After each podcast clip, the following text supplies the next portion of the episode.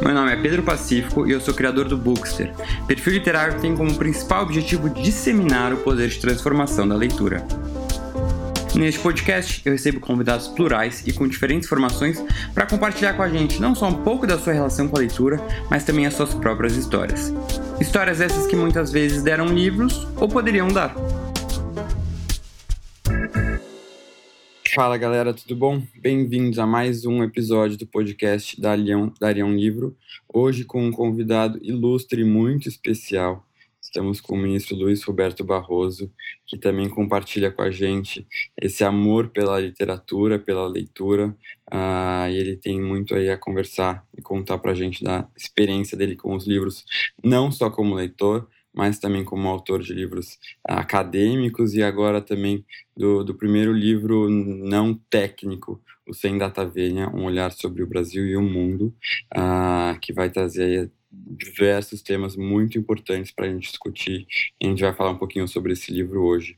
Então, para começar, Uh, ministro Barroso, eu queria uh, né, já de antemão agradecer muito a sua participação e já lançar também uma perguntinha, que é a primeira pergunta que eu faço para todos os convidados aqui, sobre a sua relação com os livros. Né? Como é que começou isso?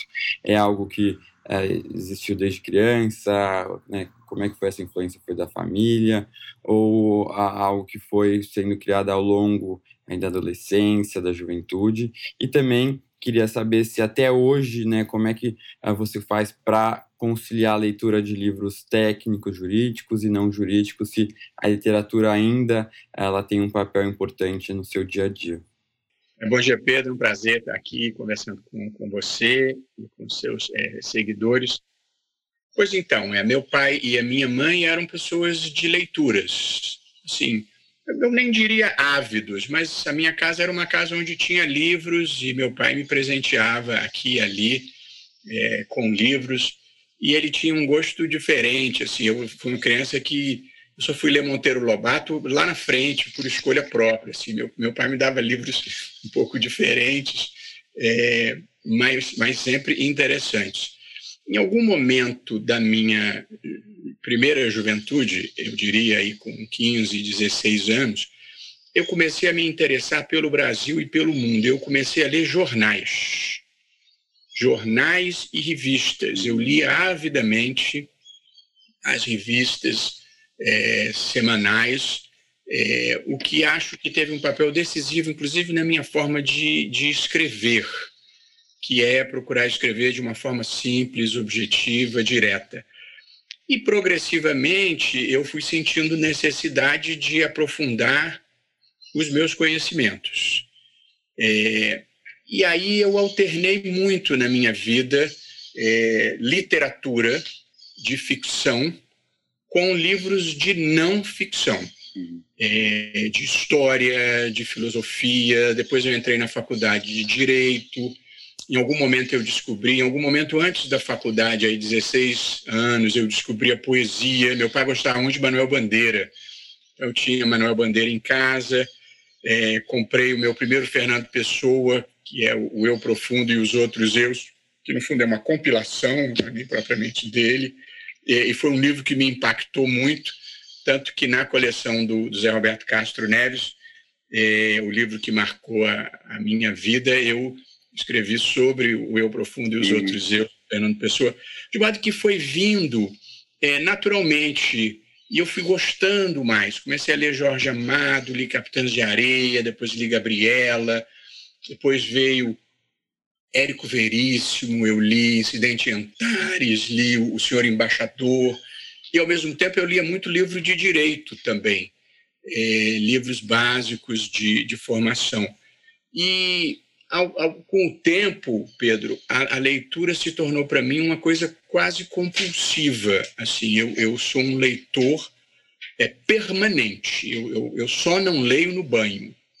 Eu tenho impressão, se você me entende. Portanto, a leitura é, é uma parte da minha vida. Eu leio de tudo que você possa imaginar. Tem gostos muito variáveis, muito variados, é, que vão da, da história à espiritualidade. Especialmente. Uhum um breve relato, assim, não, não muito bem alinhavado, mas isso foi crescendo na minha tá. vida, não diminuiu. É, e, portanto, eu é, passei a ler compulsivamente. Às vezes, leio mais de um livro simultaneamente, dependendo do meu mood naquele momento. Uhum. Ah, não, incrível. E, e, sobre isso de ler mais de um livro ao mesmo tempo, é algo que eu também acabei adotando ao longo da vida e até recomendo para as pessoas, porque eu acho que é uma forma de você conseguir. Uh, ter um ritmo bom de leitura, né, alternando os livros, às vezes está lendo uma coisa muito técnica, você acaba cansando do livro, né, se você começa a alternar com um romance, algo mais tranquilo, fica mais fluida a leitura, assim, eu super recomendo esse tipo de, de combinação de livros, inclusive, como você falou, né, misturar um pouco livros de ficção de não ficção.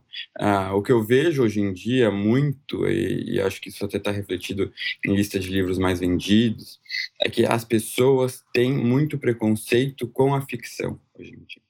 É, tem, eu acho que é um pouco um, um, reflexo da nossa geração, que é uma geração muito uh, afobada, que, utilitarista, que quer tudo para agora, quer fazer tudo, uh, tirar proveito de tudo que está fazendo, não pode perder tempo, quer otimizar o tempo, e aí acaba vendo a imagem do livro de ficção como uma perda de tempo, porque ele vai falar, pensar assim: o que, que eu vou tirar de proveito da, da leitura de ficção?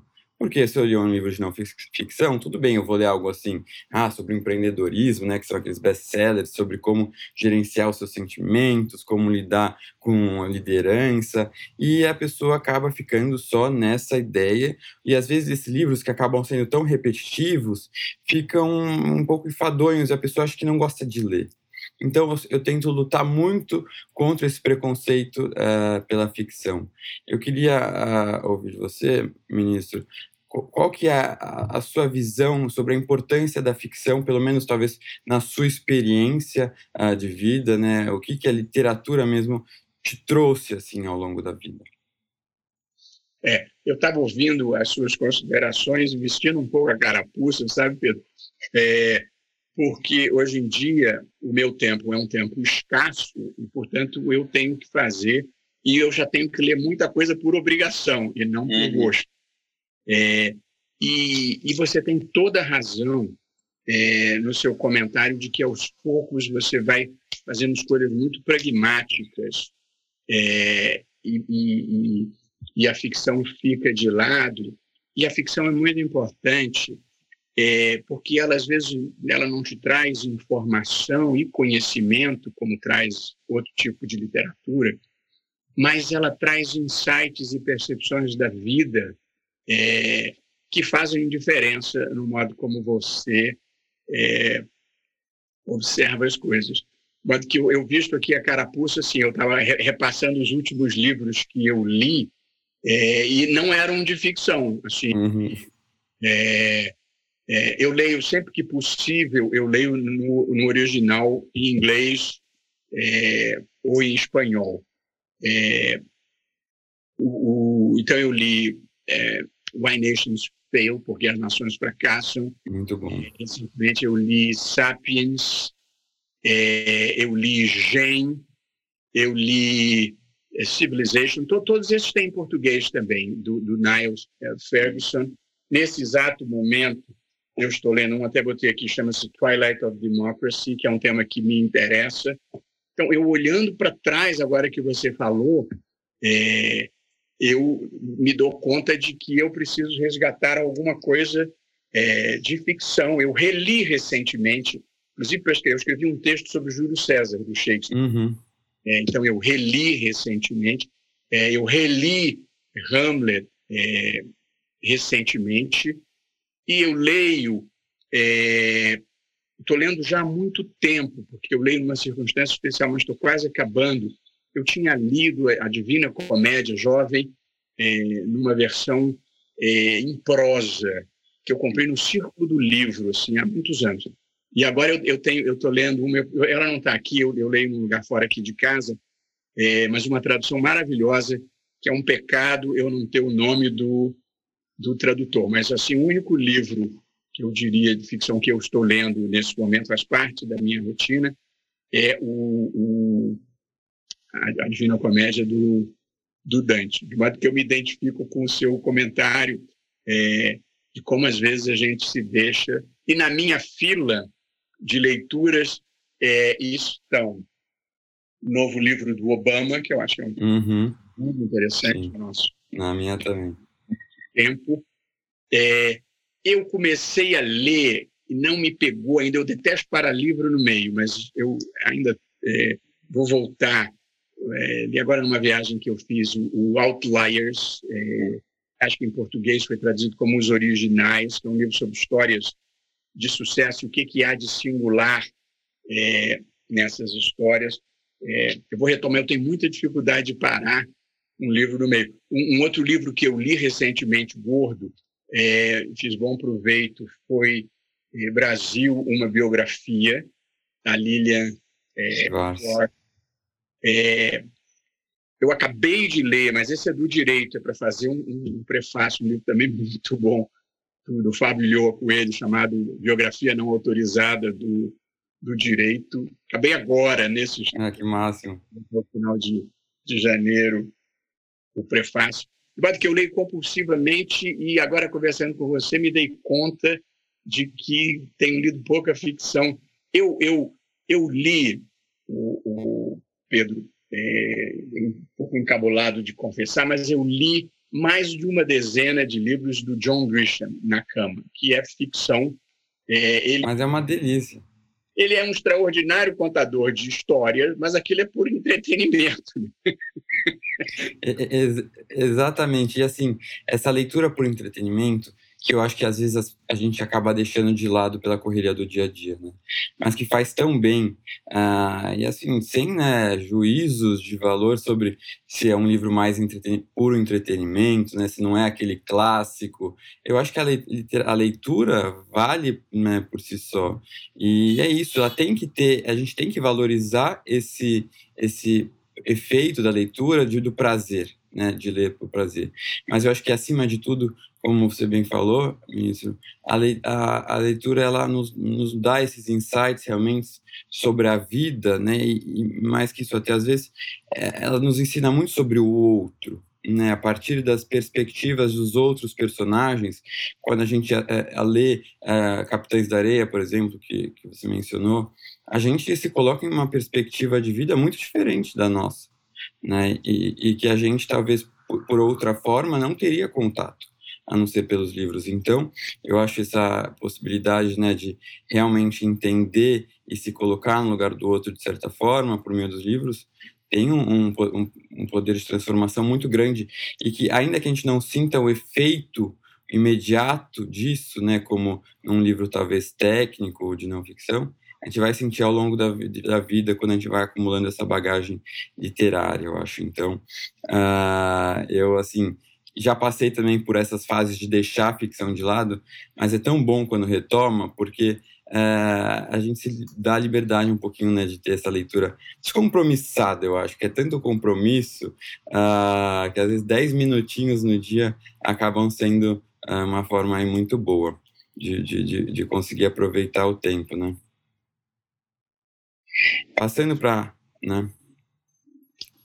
Uh, passando para uma perguntinha agora sobre o novo livro, Sem Data Vênia, que, uh, pelo que a, a consta aqui na sinopse né, do livro, até a editora informa, é seu primeiro livro não jurídico. Como é que foi essa experiência de uh, escrever para um público leigo né, no, no, na questão do, do, direito, ao mesmo tempo que ah, todas essas obras tinham sido jurídicas e também no dia a dia, né, desde os votos, ainda que sejam votos mais acessíveis, tem uma carga técnica que é, é impossível de deixar de lado. Ah, como é que foi essa experiência? Teve que ter uma... Você ficava assim, ah, não, aqui eu preciso aliviar um pouco, né? Precisava ficar se obrigando, de certa forma, a ser mais claro, assim, a ser mais uh, não técnico. Como é que foi isso? O, o Pedro, eu, eu tenho obsessão pela clareza e pela escrita simples. E, portanto, eu, eu sempre me dediquei a escrever dessa forma, da forma mais inteligível possível, e procuro falar da forma mais inteligível possível, e acho que devo muito ao jornalismo e à imprensa eh, em geral. Quer dizer, o meu hábito de ler eh, jornais e revistas, eu acho que ajudou a ter essa percepção de que a simplicidade é uma coisa positiva e de que às vezes menos é, é mais. Como é que foi o livro? Foi um convite do Roberto Fei, da é, coleção História Real da Intrínseca, e ele me convidou a colocar no papel, é, em linguagem acessível ao grande público, muitas das coisas que eu falava em votos e às vezes em entrevistas, é, de uma maneira geral. É, e aí eu, eu é, não me contentei só com isso, então eu fiz um livro curto, é um livro de duzentas e poucas páginas, dividido em três partes. A primeira parte é uma parte autobiográfica, é, tem umas 20 páginas em que eu conto muito rapidamente a, a, história da minha vida, alguns episódios marcantes da minha formação, mas não quis gastar muito tempo com isso. É, embora muito de gente diga que essa é a parte que achou é. interessante. É, não tenho dúvidas.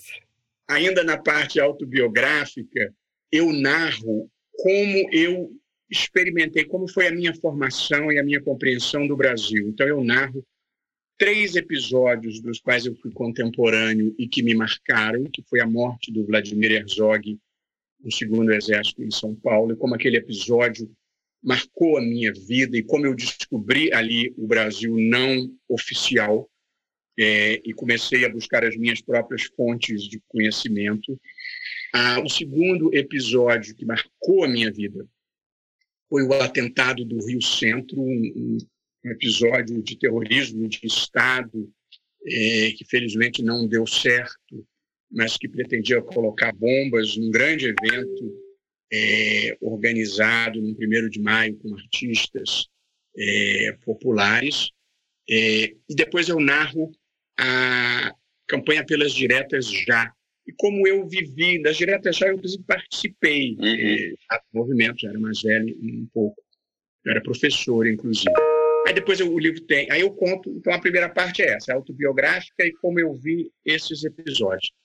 A segunda parte, eu comento o mundo, assim, o meu olhar sobre o mundo. E aí eu falo da revolução tecnológica, muita coisa sobre isso, sobre como a internet mudou as nossas vidas, sobre inteligência artificial. Depois eu falo sobre a crise da democracia, essa onda populista é, conservadora extremista e, e, autoritária que varreu o mundo.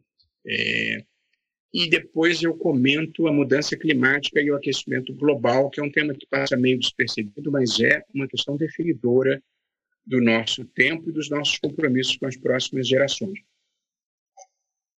No caminho, é, Pedro, eu comento é, situando historicamente três, é, alguns livros que me marcaram muito. É, então, eu, eu, eu, escrevo sobre as, dois ou três parágrafos sobre as distopias que foram uhum. admiradas no Mundo Novo, do Aldous Huxley, Maravilha. e brevemente sobre 1984, do George Orwell. Depois, eu faço uma análise ainda no capítulo 2, né, da parte 2, no mundo, como o mundo melhorou e, portanto, é, com todas as estatísticas e com todas as vicissitudes, o século XX foi um século de grande avanço. E aí eu usei como roteiro e, e colho muitas informações num livro extraordinário do Steven Pinker chamado Enlightenment Now, que foi traduzido para o português é, O Novo Iluminismo, se eu não me engano. Uhum, sim, sim, sim. Depois eu falo sobre as instituições e aí trabalho Douglas North e o, e o Acemoglu, que é esse Why Nations Fail, também tem a ver uhum. que as nações fracassam. E depois eu passo para a terceira parte, que essa é a parte que muita gente acha mais interessante e que foi a encomenda mesmo do, da intrínseca, que é o olhar sobre o Brasil. Uhum. E aí eu dividi, essa aqui é, é, essa aqui é o livro, né? Sim. Aí eu dividi é, em, em, quatro partes. Eu até normalmente divido tudo em três, mas essa foi então, eu tenho uma parte sobre política, uma parte sobre costume. Em política eu falo de corrupção, falo de reforma política, falo de pobreza e desigualdade, falo da importância da educação. Depois a segunda parte é costumes, eu falo de jeitinho brasileiro, falo de interrupção da gestação, falo de racismo, falo de direitos LGBT e falo de drogas. Cinco páginas A4 sobre cada tema, curtinho, uhum. não fastidiar ninguém em linguagem simples. Depois eu falo sobre direito, mas nada pesado assim, sobre o papel do direito penal, sobre liberdade religiosa. Eu faço uma seleção das principais decisões do Supremo e resumo em um parágrafo as 15 principais decisões do Supremo ao longo da história. Falo um pouquinho sobre judicialização e a última parte é sobre economia. Eu falo da pandemia, da pós-pandemia. Falo sobre a Amazônia, que é um pecado, o que nós estamos testemunhando e é preciso reagir ao que acontece lá falo sobre livre iniciativa, falo sobre justiça social e desenvolvimento sustentável. É, cinco páginas sobre cada tema, é, enfim, para ser simples, direto e despertar a atenção é, do leitor. Eu fiquei muito feliz. O meu compromisso com a editora, é, Pedro, era de entregar o livro em julho próximo. Eles encomendaram no começo do ano. Não. Fiquei obcecado pelo livro. E, portanto, eu. E a minha vida não foi fácil assim. Uhum, não, não. Mesmo com a presidência do TSE. Enquanto que eu escrevia de madrugada, eu acordava cedo, eu escrevia nos fins de semana, quando dava. É, e o livro, no fundo, muitas partes, foi relativamente fácil de escrever, porque foi só colocar em linguagem simples as minhas ideias que inspiravam os meus votos e as minhas posições sobre todos esses temas, ou muitos desses temas. É, eu preciso dizer que eu adorei, viu? O meu próximo passo deveria ser escrever um livro de ficção. É, é, exatamente, porque eu acho que no dia a dia você deve estar tão acostumado né, a escrever votos que são mais formais, são, tem mais uma estrutura é, e princípios né, a serem seguidos que deve ter te dado uma liberdade muito grande na hora de escrever. Né? E é isso, e talvez a parte mais gostosa que é colocar suas opiniões, seus pensamentos. Também escrever sobre a própria vida deve ser muito interessante, né? essa parte autobiográfica. Ah, você deve ter acabado é, passando aí por momentos que, ah, na hora de escrever, devem ter sido nostálgicos, né, ao mesmo tempo, assim, emocionantes de, de, de serem relembrados. E aí, falando de temáticas tão importantes como estão no, livro, né, temas assim essenciais que precisam ser muito debatidos mesmo e são muito mal compreendidos. Uh, esses temas são polêmicos muitas das vezes e acabam tendo aí ideias bem uh, polarizadas muitas vezes. Eu acho que a gente vive né, um momento de polarização extremo uh, que acaba aí tendo vários efeitos negativos, mas o que eu queria uh, escutar um pouquinho é assim, se nesse momento de extrema polarização, você acha que é muito importante a gente ler quem pensa diferente de nós. Então, a leitura de quem pensa diferente, não ficar só é, querendo seguir e, e, e conhecer o, o, quem pensa igual. Assim, a, a, isso vale, eu acho que muito né, pelo seu papel como juiz, uh, de ouvir os dois lados, né? Isso se aplica também, acho que na leitura assim do dia a dia de desses temas tão relevantes. Olha só, eu, eu, eu acho isso sim, acho um pouco que a internet criou foram esse, esses nichos de pessoas que falam só para si, de tribalização. É muito ruim isso na vida. A vida tem que ter um espaço público em que você seja capaz de conviver com o diferente e respeitar o outro. Eu, por exemplo, te dei um exemplo, um dos livros que eu li recentemente é o do Niall Ferguson, uhum. que é um conservador. É, e a, a Applebaum, desse livro que eu mostrei também, ela se define como uma pessoa de centro-direita. É, ideias que, evidentemente, não correspondem, uhum. posições que, evidentemente, não correspondem às minhas. Mas são pessoas inteligentes e esclarecidas, e você tem que saber o que, que o outro lado está pensando também é, na vida. Eu me consideraria, se tivesse que fazer essas definições, uma pessoa de centro-esquerda. Eu sou é, liberal em matéria de economia, e acho que o principal papel do Estado é distribuir riqueza e promover justiça social com oportunidade para todos. E sou, é, eu diria, totalmente progressista em matéria de costumes, de ações afirmativas, de proteção dos direitos LGBTI, das mulheres, das comunidades indígenas. É, portanto, é, são pessoas que não têm necessariamente as mesmas ideias que eu, mas eu leio. Leio e me instruo.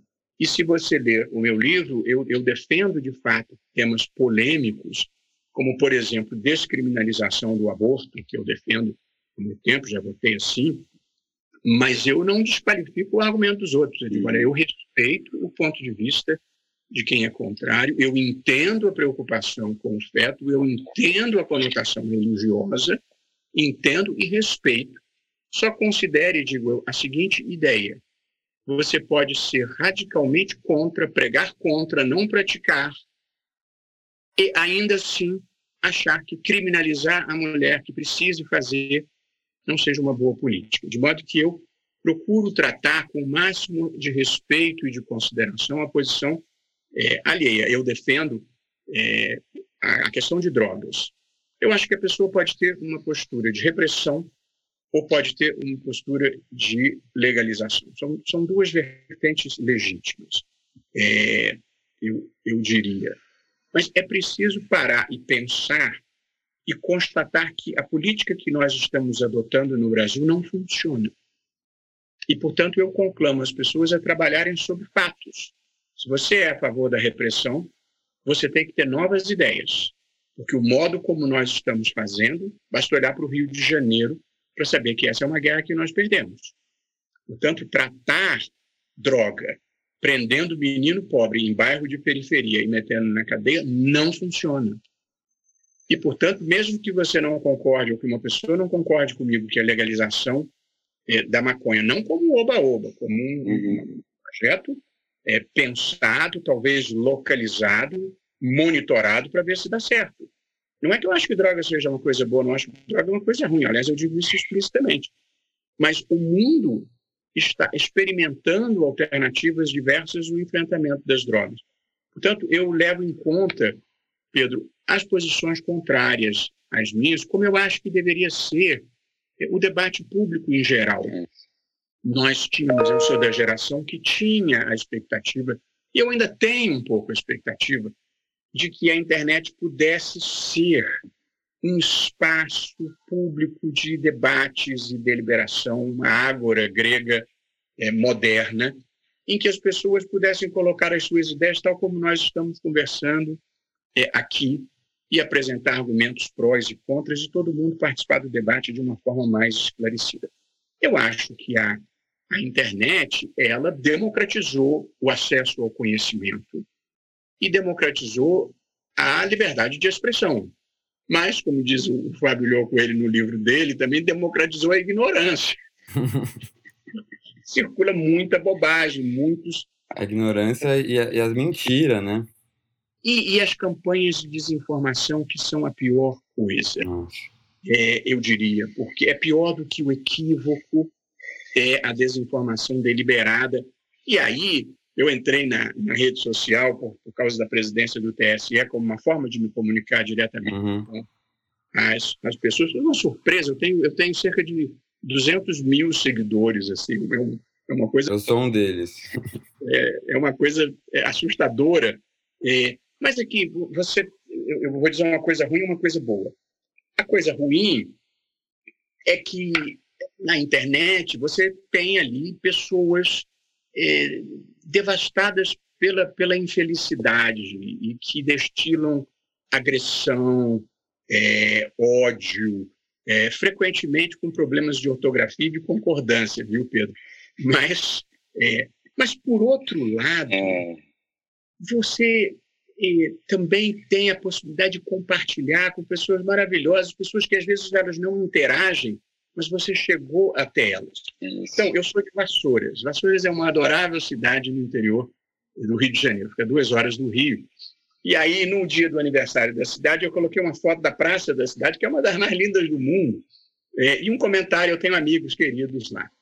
E aí, é, vem as manifestações de ódio, pobre dessa cidade, eles devem é. morrer de vergonha, algumas coisas assim, é, grosseiras. E aí uma amiga minha, de Vassouras, me mandou uma mensagem, puxa, eu fico tão triste de ver as mensagens. E aí eu disse para ela uma coisa que eu gostaria de dizer para quem está assistindo, porque foi muito importante quando eu figurei isso, quando eu realizei isso.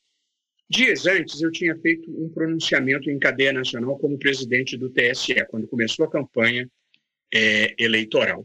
E aquilo era dois ou três dias depois do meu pronunciamento, que estava no Twitter.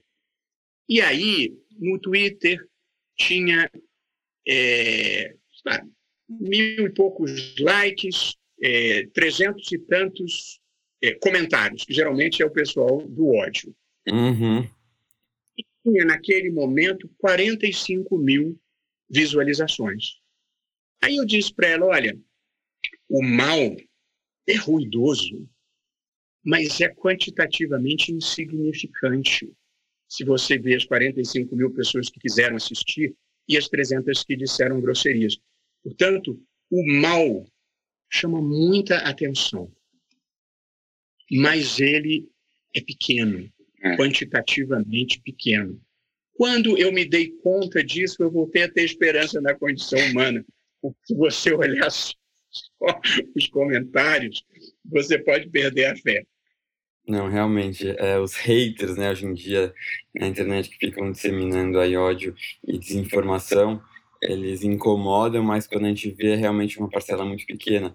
Isso, isso eu digo, ministro, até por experiência própria, porque há, há duas semanas é, eu postei na, no meu Instagram um vídeo eu contando e me assumindo gay para os meus seguidores. É, e assim, eu até meus pais, né, quando eu falei que eu ia postar isso, ficaram preocupados, né, com a quantidade de mensagens, às vezes, de ódio que poderia receber. Uh, e, e, o que foi mais impressionante para mim, porque assim, eu tenho cerca de 300 mil seguidores, uh, eu não recebi uma mensagem negativa, nem nem uma mensagem de preconceito, nenhuma mensagem estilando ódio, assim, o, o vídeo super viralizou, né, passou aí de 350 mil visualizações é, e ninguém escreveu né, de forma negativa. Então, isso realmente me surpreendeu positivamente. Ah, foi muito bom ver ah, que, assim, né, acho que deu aquela esperançazinha, sabe? De acho que talvez a gente esteja avançando uh, na forma como a gente está lidando com temáticas mais progressistas. E então foi uma experiência boa e recente assim para mim.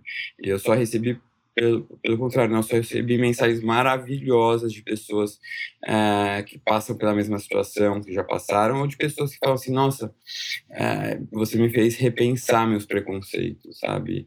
E isso é muito legal. E aí eu acho que isso a gente vê que realmente a internet tem um papel muito interessante, né? Como você bem falou, de conseguir atingir pessoas que talvez não seriam atingidas normalmente por por determinados conteúdos, né?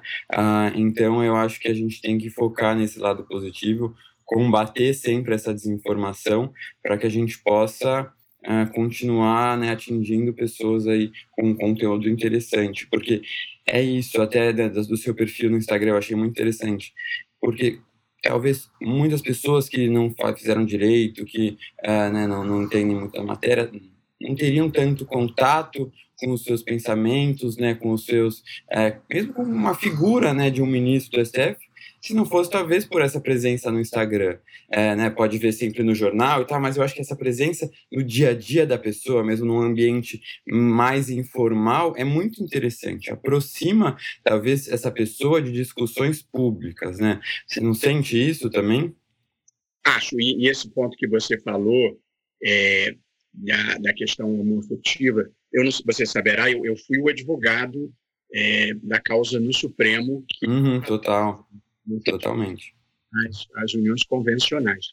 E quando nós propusemos a ação, é, Pedro, no final dos anos 2000, talvez 2007, 2008, tem que confirmar, era assim, vamos fazer porque é, porque é importante, porque é justo, mas a perspectiva era pequena de você é, ganhar aquilo.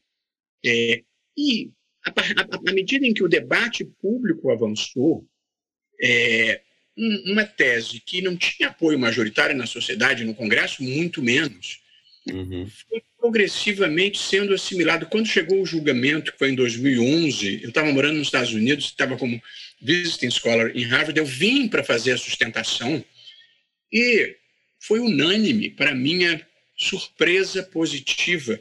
Essa é uma questão que nós avançamos muito tempo em, em pouco tempo. É, no meu livro, só para falar isso, eu, no capítulo que eu trato deste assunto, sempre cinco páginas, eu uhum. começo dizendo: nas últimas décadas, isso em homenagem a você, é, nas últimas décadas, superando séculos de discriminação e preconceito, milhões de pessoas em todo o mundo deixaram de ocultar a sua orientação sexual e corajosamente saíram do armário, desafiando valores convencionais e tradições parceiros do mesmo sexo assumiram publicamente suas relações, reescrevendo a história da sexualidade e da liberdade individual. Eu acho que é um, quer dizer, o seu gesto de, de, coragem, quando você falou coragem, porque a gente ainda enfrenta preconceito. Teve um, uma figura é, que teve preso por corrupção ativa, não, é, ativa, passiva, lavagem de dinheiro, é, e por alguma razão que eu não saberia dizer qual, não gosta de mim, então acusa, e de outros ministros, então a acusação que ele faz é que nós somos gays. É, e eu não sou, mas não me sinto minimamente ofendido. É, não é uma ofensa para mim. Uhum. Uma pessoa ser gay é como ser judeu, ou como ser latino-americano, ou como ser negro, ou como ser mulher. Quer dizer, é uma circunstância da vida sobre a qual, em geral, a gente não tem controle e, portanto, qualquer manifestação é, em relação a isso é, é preconceito e é, é, discriminação. Mas eu achei curioso, é, porque às vezes em haters, o sujeito ele quer te ofender, é, eu, eu, não me ofendo. Se disser que eu sou desonesto, pode ser que. Ah. Mas nem isso. Porque uma coisa que também eu aprendi, Pedro, muito tempo exposto, porque a nossa vida é muito exposta publicamente, o que ofende é a verdade. Uhum. Se for mentira, não tem problema, porque coisa ruim só cola em quem pode colar. É isso mesmo, é isso mesmo. Uh, não, e, e, realmente, até agradeço, né, em, em, em nome da, da, da, comunidade LGBT, é, da, da, sua representação dos direitos, né, e atuação brilhante é, pela legalização da, da, da União é, homoafetiva. E, e realmente é essa temática, eu acho que esse avanço em poucos anos é, nessa área, eu acho que mostra que a gente pode avançar também em outras áreas que precisam ser avançadas, né? Então dá também um pouquinho mais de, de esperança e, e acho muito legal que essa, esse debate tenha sido na época, eu lembro, eu estava no primeiro ano da faculdade, quando foi julgado.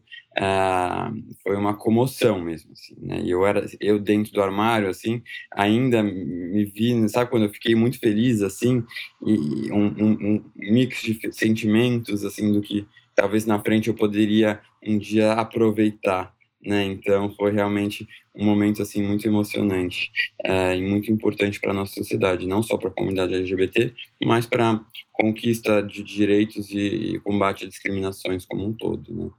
É, e aí, você falou até no começo de Monteiro Lobato, que foi ler mais para frente. E o Monteiro Lobato ele foi ah, alvo de algumas polêmicas recentes que queriam reescrever um pouco algumas passagens que teriam cunhos racistas, é, né, e aí se discutiu muito a possibilidade de separar ou não a figura do autor da sua obra.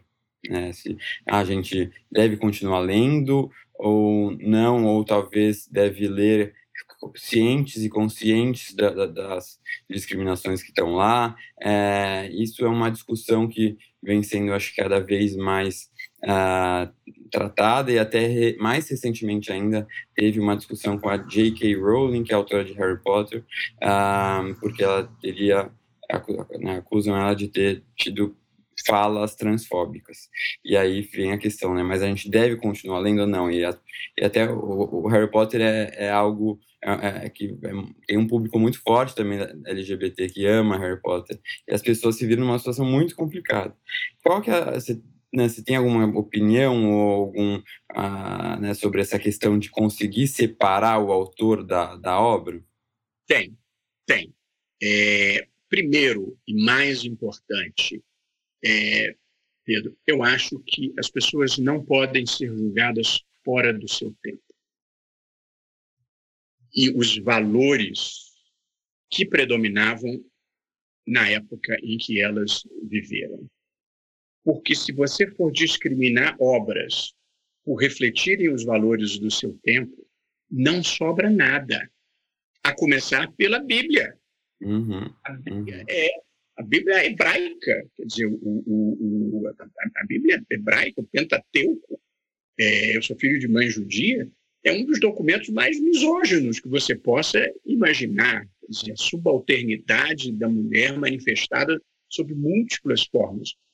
Então, nós vamos proscrever a Bíblia por causa disso? Não, acho que ela é expressão é, de, um, de um momento na vida, na história. Ela tem outras coisas extraordinárias é, que, que, merecem ser lidas.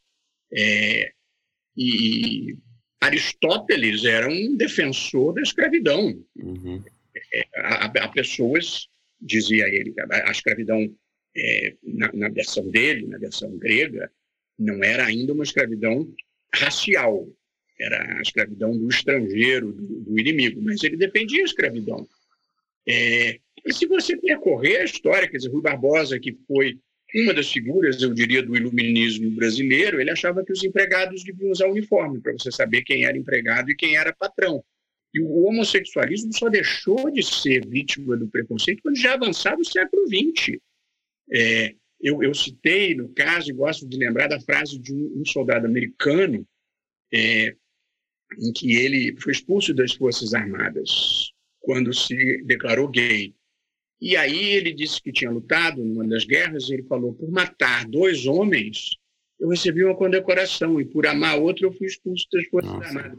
Quer dizer, até outro dia, é, o, o preconceito era enorme. Portanto, eu gostaria de dizer que as pessoas não devem ser julgadas fora do seu tempo. Houve um momento na história da humanidade, triste como seja, que havia teorias científicas equivocadas, mas científicas, uhum. que defendiam a inferioridade de determinadas raças. Este era o conhecimento convencional. E, portanto, você estigmatizar as pessoas que professavam o conhecimento convencional é julgá-las fora do seu tempo, é julgar a nós, é, hoje, se daqui a 100 anos a humanidade chegar num ponto em que a maneira como nós tratando, tratamos os animais seja uhum. civilizada. Uhum. nós fomos criados num tempo, eu fui criado pelo menos num tempo em que a gente andava a cavalo. Andar a cavalo fez parte da minha infância. É, e eu não gostaria de ser condenado no futuro porque andava a cavalo na minha infância. Portanto, as pessoas devem ser julgadas é, de acordo com o seu tempo, mas elas também devem ser capazes de captar o espírito do seu tempo. E, portanto, o preconceito racial, o preconceito homofóbico ou transfóbico hoje é inaceitável. E aí, eu acho, por exemplo, aqui em modo como eu acho que uma pessoa religiosa, uma pessoa evangélica, tem todo o direito de é, não, exer não exercer a sua eventual homossexualidade e até é, ter pregar uma posição de que não exerce. Isso é uma coisa, que é um, uma das opções que a pessoa tem na vida, de escolher como ela quer ser. É completamente diferente de você defender o preconceito, a discriminação e, e pior ainda, a agressão das pessoas. Portanto, há, há coisas que são inaceitáveis. É, numa sociedade plural, aberta e democrática, todo mundo merece respeito e consideração. Todo mundo inclusive o sujeito interno numa penitenciária. Ele só foi condenado à privação de liberdade. Ele não foi condenado a passar frio, ele não foi condenado a passar fome, ele não foi condenado a ser violentado, ele não foi condenado a não ter mínimos elementos de higiene.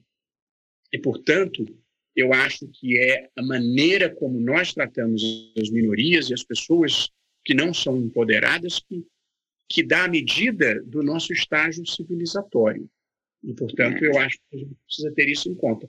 De modo que eu sou capaz é, de compreender, ainda quando não de aceitar, é, manifestações é, que foram expressas no início do século passado ou, ou, ou no século XIX e contextualizá-las, mas não aceitá-las nos dias de hoje, porque a gente tem que estar sintonizado com o espírito do tempo, com o avanço civilizatório e com essa conquista da humanidade que é o respeito aos direitos humanos de todos, o que significa que nós somos livres, iguais e todos merecem respeito e consideração.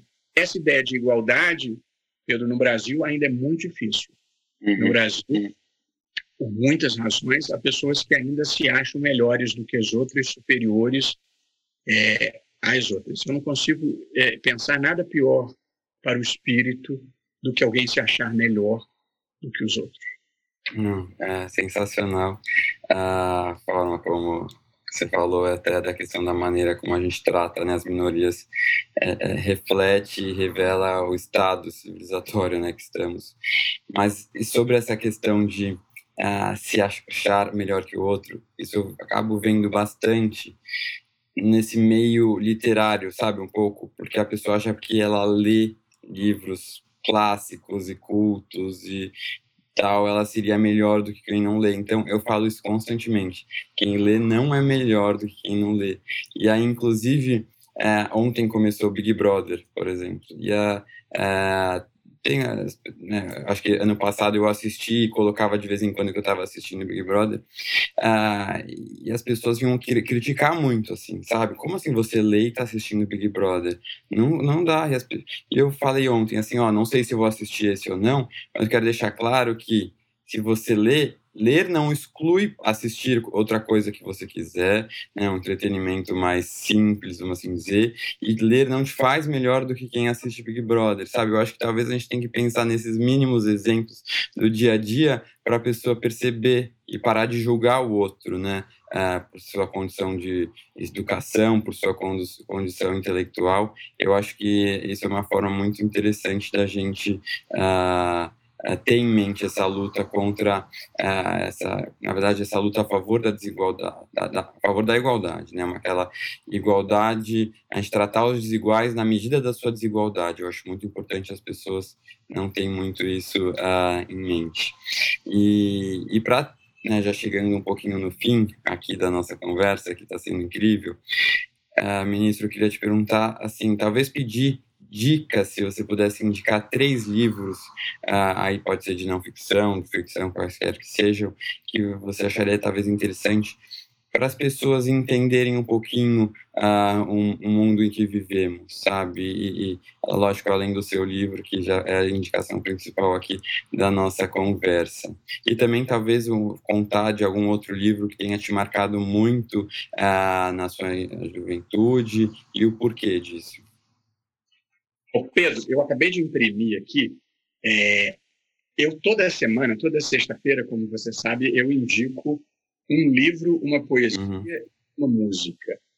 É, eu agora na última semana e nas próximas, talvez em vez de poesia, eu vou indicar um pensamento para variar um pouco.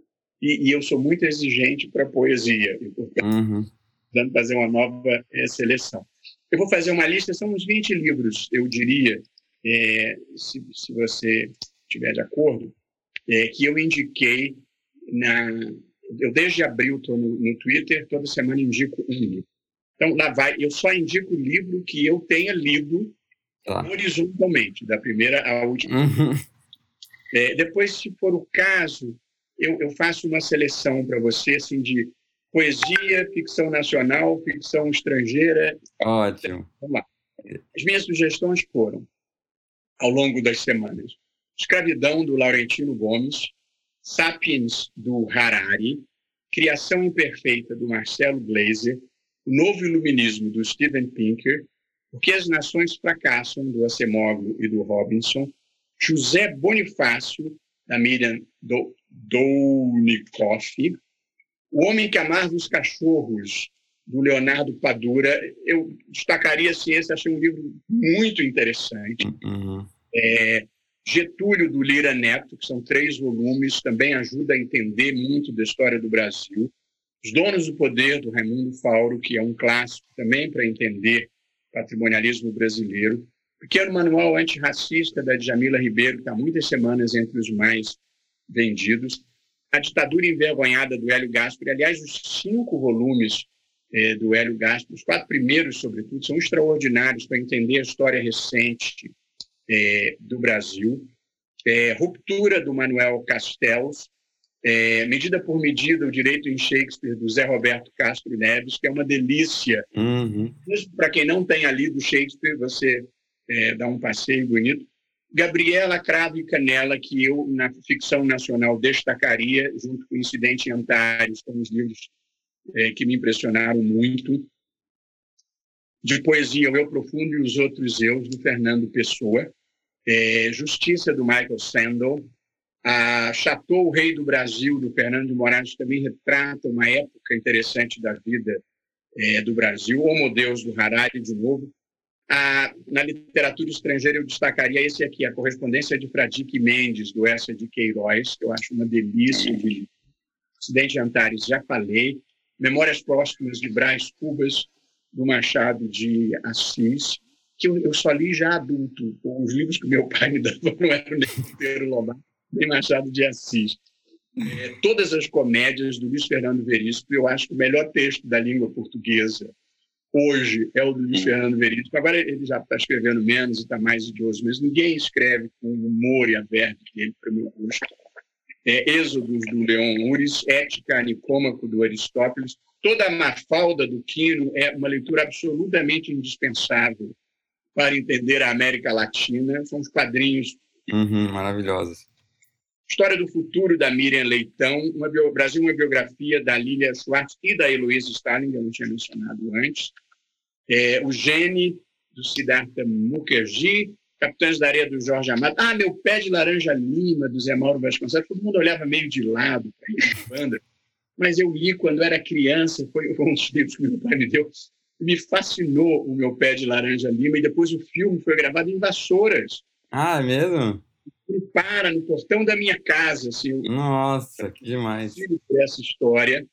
É, 130 anos em busca da República, que é uma coletânea é, feita pelo Joaquim Falcão, pelo Edmar Baixa, muito boa. É, Amor nos Tempos do Cólera, do Garcia Marques, Arte da Política, do Fernando Henrique Cardoso, Mal Secreto, do Zuenir Ventura, Notícias do Planalto, do Mário Sérgio Conte, que conta o período Collor também ajuda a compreender muito bem, a meu ver, a história do Brasil. Esse que eu acabei de ler há pouco tempo, Civilização Ocidente versus Oriente, e eu botei de novo a Invenção do Direito do Zé Roberto Carlos Neves, que eu fiz o prefácio que hum.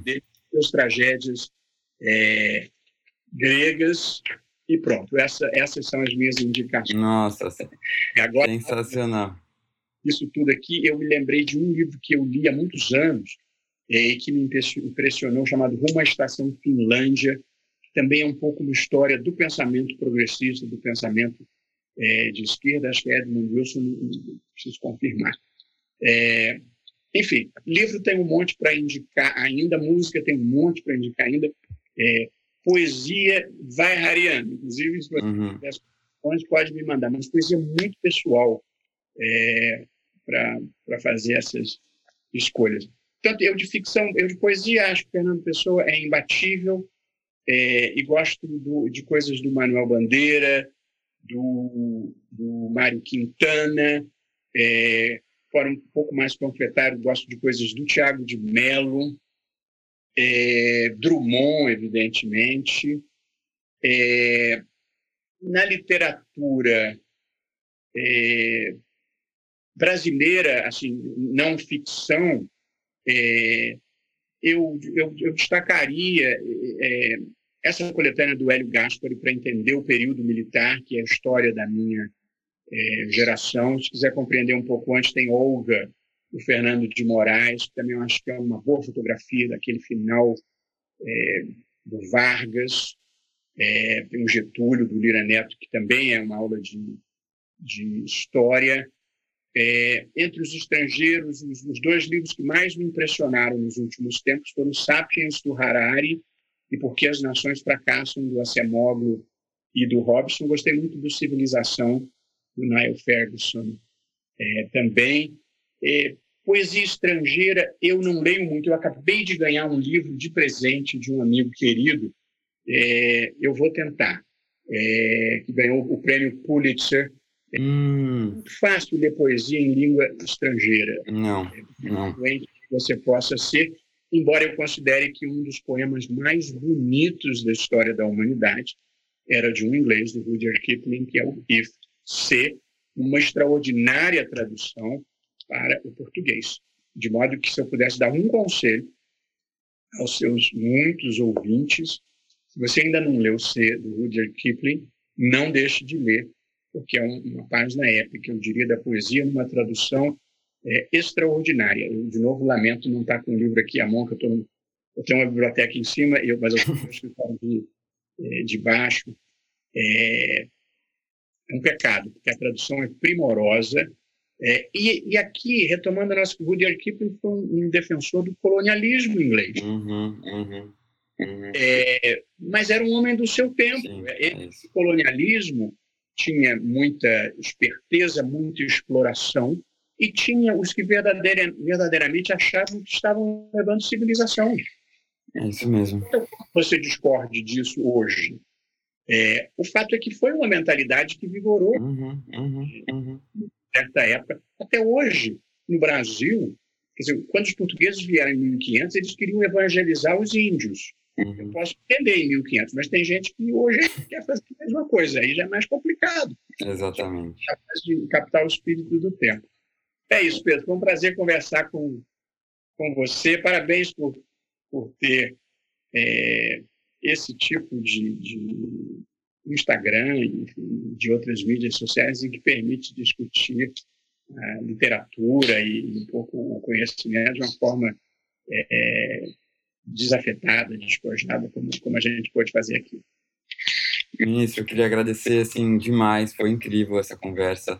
Essa para finalizar com essa indicação então aí dessa lista de livros, tenho certeza que os ouvintes aqui vão amar de paixão. Todo mundo fica desesperado por indicações, indicações e, e também até tem duas autoras que foram aqui convidadas já participaram no Daria um livro que a Jamila Ribeiro e a Lilia Schwartz tem os, os episódios delas que são incríveis, uh, um bate-papos muito bons. Então queria agradecer de novo e uh, tenho certeza que fará muito sucesso. E para o pessoal também. Ele ainda está vendo, ele vai me dar muita honra, viu? É, exatamente, exatamente. Depois eu vou postar mais no Instagram sobre o livro, é, mas eu já comecei a ler as primeiras páginas, eu recebi recentemente ah, da editora. Já, deixa eu...